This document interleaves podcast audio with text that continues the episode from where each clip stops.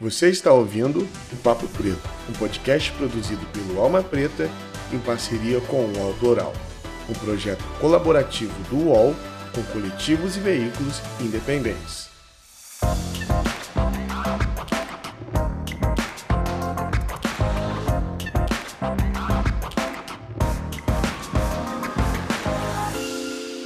Salve, salve galera, muito bom dia, boa tarde ou boa noite.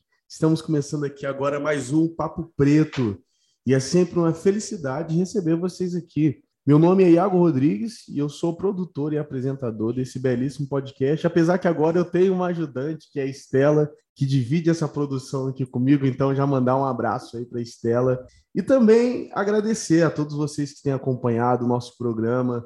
Já vamos fazer dois anos de Papo Preto e é muito gratificante saber que milhares de pessoas no Brasil todo nos ouvem, acompanham e é gratificante e é um incentivo para que a gente continue aqui produzindo esse conteúdo de qualidade. Hoje nós vamos conversar com o Luciano, daqui a pouco eu vou pedir para ele se apresentar e nós vamos falar sobre os negros na infraestrutura do Brasil. A gente sabe que o nosso país ele é gigantesco e que boa parte da infraestrutura desse país foi construída pelos negros. Mas hoje, depois de 2022 anos, não são os negros que ocupam os melhores cargos, ainda mais com respeito à engenharia. Então eu trouxe o Luciano aqui para a gente bater um papo e antes de mais nada, Luciano, muito obrigado por aceitar estar aqui com a gente. Eu vou pedir para que ele se apresente. Luciano, a bola está com você. Iago, eu que agradeço o convite, é um prazer aqui conversando com você sou ouvinte do podcast, parabéns pelos dois anos e é um prazer estar aqui. Bom, para me apresentar, eu sou Luciano, eu tenho 44 anos, eu sou formado, minha primeira graduação em engenharia civil, aí eu tenho, uma, eu tenho um MBA em gestão de empresas pela FGV, sou também especialista em engenharia geotécnica e durante a pandemia, aí no ano passado, eu me formei em filosofia. É, eu me formei em engenharia, minha primeira graduação em 2002, então, esse ano aqui eu completei 20 anos de formado. Eu trabalhei em outras coisas que não engenharia, até ter a minha empresa de engenharia. Quando eu iniciei minha carreira lá na faculdade ainda, eu fui trabalhar no setor bancário, por falta de oportunidade mesmo na área, a área estava muito fechada e fiquei no setor bancário por 10 anos. Né? Trabalhei, em, trabalhei em diversas empresas, no total trabalhei em 11 empresas, até que eu tive a oportunidade de voltar para a engenharia, aí já na área comercial, que é a área que eu fiz minha carreira e que eu atuo há muitos anos, né? Então eu estou aí trabalhando com engenharia já tem é, quase quase uma década e meia, mais de uma década e meia já. Legal, legal. Sabe pouco aí. Mas então, Luciano, vamos lá. É, eu queria já encaminhar a primeira pergunta, até mesmo muito a ver com o tema é, que a gente citou no começo. A gente sabe que foram os negros que pavimentaram, vamos dizer assim, o nosso país. E eu queria falar sobre a enorme dificuldade hoje de nós encontrarmos. É, existem grandes engenheiros negros, eu já ia errar na minha pronúncia, existem grandes engenheiros negros, mas esses engenheiros, eles não estão nas cabeças das grandes empresas, eles não aparecem nessas grandes obras. E eu gostaria que você falasse um pouco sobre isso, o porquê deles não estarem nas cabeças e não ocuparem esses grandes cargos, já que pavimentamos e existem engenheiros negros brilhantes no mercado. Iago, na semana passada, na quarta-feira, a gente estava no almoço aqui com o pessoal da empresa, com colaboradores da empresa e com gente de fora, que tínhamos seis pessoas sentadas na mesa. Né? Nessas, dessas seis pessoas, tinha eu e o Douglas, né? todos engenheiros, os seis engenheiros. Tinha eu e o Douglas de negros sentados nessa mesa, né? nós dois somos da MMF.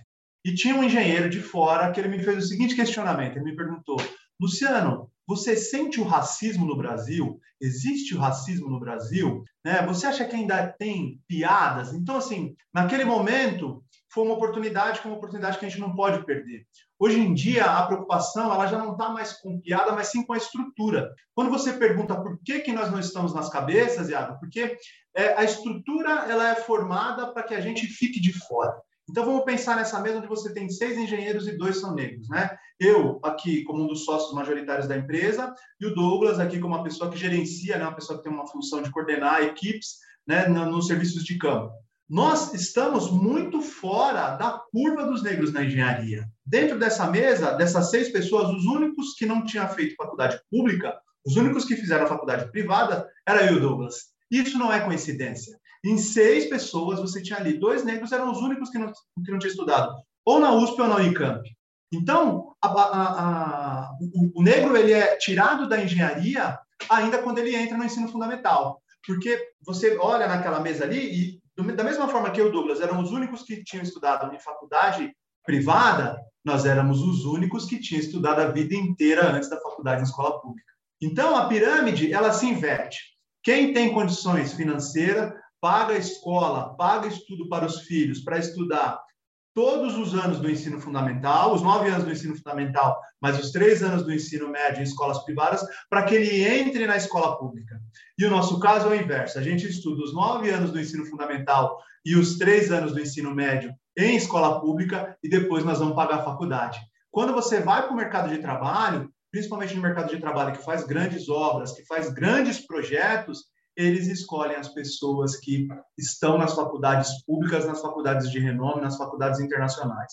Né? Eu tive a oportunidade de, de, estudar no Mackenzie, que é uma faculdade centenária de engenharia, uma faculdade muito bem qualificada, isso fez a diferença na minha carreira, mas o negro ele sai das grandes oportunidades da engenharia quando ele entra no ensino fundamental. Ali o nosso destino ele já está sendo traçado, ali o nosso destino já está sendo é, definido. O que a gente precisa para poder mudar essa, essa, esse destino já praticamente definido é lutar, remar contra a maré, é lutar contra a corrente. É isso que a gente faz, é isso que eu tenho feito na minha carreira, é isso que o Douglas fez na carreira dele, a Laudeli, que está aqui também tem um, um cargo de coordenação, né? E, e, é um, e é uma das formas que eu vejo da minha atuação também. É o meu papel, como você disse, trazer esses grandes nomes da engenharia para atuar com certo destaque.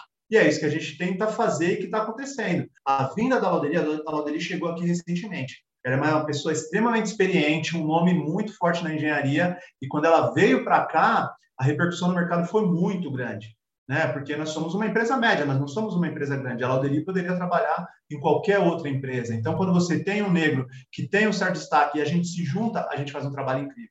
Sim, sim. E eu quero trazer mais um pouco disso que você falou que é interessante, é, na verdade, tudo é muito interessante. Mas chamar atenção para esse fato da, dessa questão do negro ter que ir pagar a faculdade, né? Eu passo por isso. Eu tenho um primo que ele formou engenharia agora dois, três anos. A mesma coisa. Teve que estudou a vida inteira no colégio público. Quando chegou a essa fase de você fazer o vestibular, né? Fazer a gente às vezes não tem, a escola pública não dá esse respaldo para a gente fazer uma prova com excelência. E muitas das vezes no ensino médio a gente está tendo que trabalhar, tendo que estar tá fazendo diversas outras coisas que dificultam essa dedicação exclusiva ao estudo, que a gente tenha uma excelência no, no vestibular e a gente ocupe é, cargos, é, ocupe vagas em faculdades de renome públicas, né? Então, eu não só vejo isso na sua história, na minha, do meu primo, mas da diversos outros negros que tem que se sacrificar para pagar a faculdade ou tem que lutar ali para conseguir uma bolsa, né?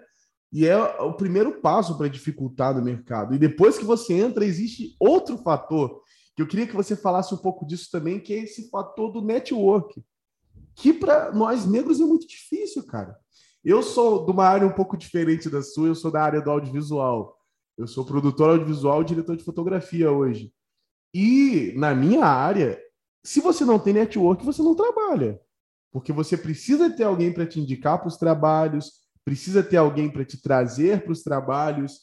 E eu queria que você falasse um pouco sobre essa dificuldade do negro que se forma, e principalmente engenharia, que eu sei que também é uma área que você precisa dessa indicação.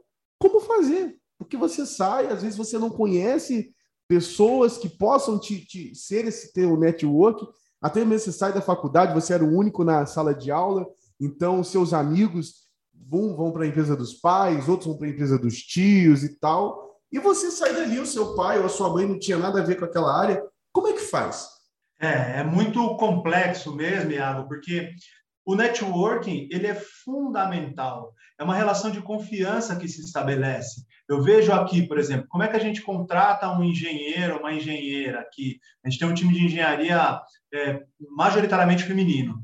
Então, a gente pede indicação das próprias engenheiras.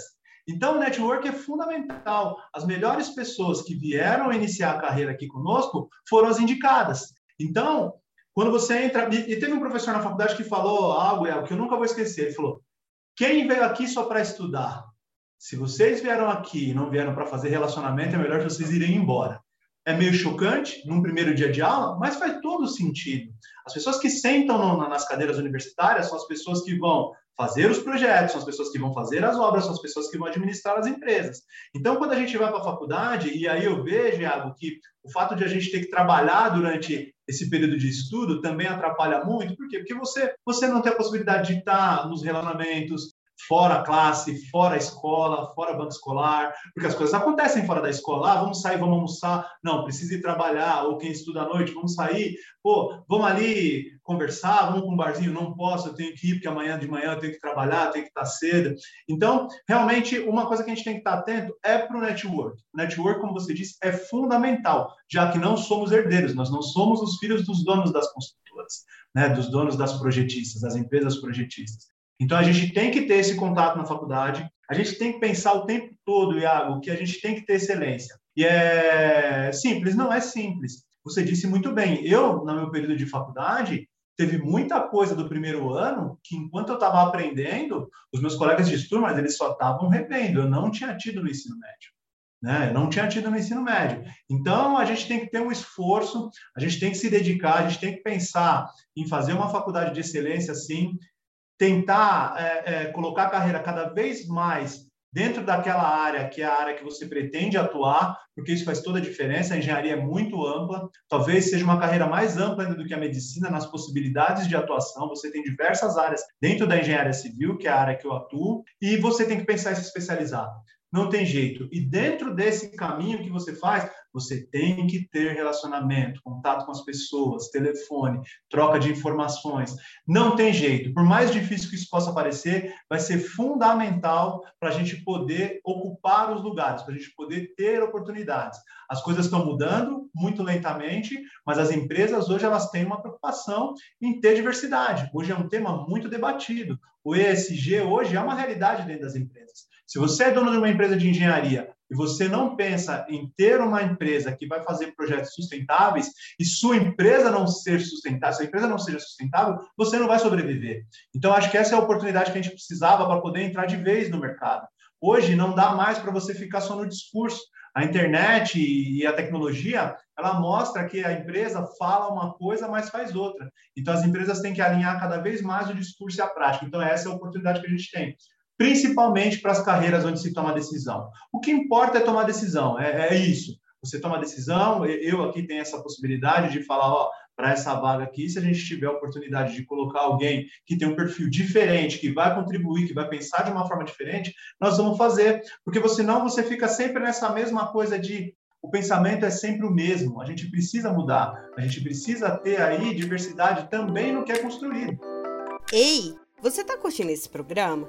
Tá ligado que é realizado pela Alma Preta Jornalismo, né? Um veículo de multimídia independente que te informa sobre os fatos que cercam as nossas vidas negras nesse mundo. E que tal colar com a gente? Seja membro assinando qualquer valor na nossa campanha do Catarse. E olha, a gente tem mimo de gratidão. Faça parte desse corpo de Alma Preta. Acesse nossas redes, Alma Preta Jornalismo. Sim, exatamente.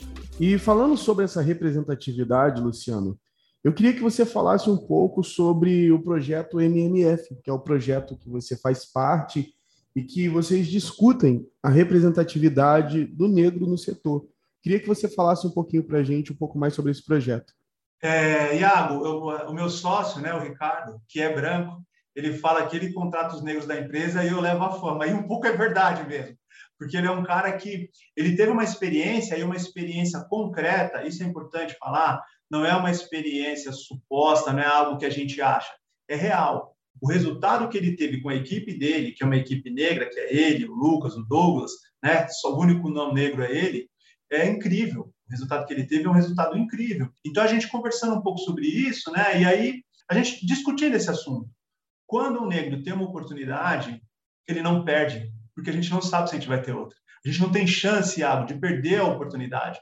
Então, o, o mercado devia olhar para isso também e investir em nós, investir em treinamento, investir em capacitação, investir em cursos internacionais, por que não? Fazer uma faculdade em outro país, fazer uma faculdade de ponta. Então, a gente tem aqui uma, uma, uma representatividade negra, né? No meu caso, por motivos óbvios, e no caso do Ricardo, por resultado. Pô, vale a pena a gente investir nisso aqui. Por exemplo, eu tenho um estagiário que vai ser efetivado agora, que quando ele foi contratado, era a primeira vez que ele estava vindo na Avenida Paulista, no escritório na Paulista. Ele nunca tinha vindo na Avenida Paulista antes. Hoje, ele tem uma performance incrível. Ele tem uma performance incrível. Então, você para para pensar e fala, é, traz resultado. Né? Não é apenas discurso, não é apenas prática. A gente tem, a MMF tem crescido, dobrado de tamanho é, há três anos consecutivos. Esse ano vai ser o quarto ano consecutivo que a gente vai dobrar novamente de tamanho tamanho de faturamento e tamanho de, de quantidade de pessoas trabalhando. Né? Hoje a gente tem em torno de 30 pessoas, a gente deve fechar o ano com 60. Então, o projeto MMF, ele não é um projeto que ele foi mapeado, que ele foi escrito, ele foi acontecendo e foi trazendo resultado e a gente foi dando continuidade nesse processo. Hoje a gente é uma empresa, eu, eu, eu, te falo que durante o crescimento, durante o crescimento, o, o, percentual de negros aqui ele foi diminuindo, mas a gente está reavaliando e está dentro, dentro do possível melhorando. O nosso objetivo é 50-50, hoje a gente está longe disso. A gente tem 25, mais ou menos, de negros aqui, já tivemos 35. Durante o crescimento, esse número, mas o nosso número é 50%. É isso que a gente tá, essa é a meta que a gente vai buscar.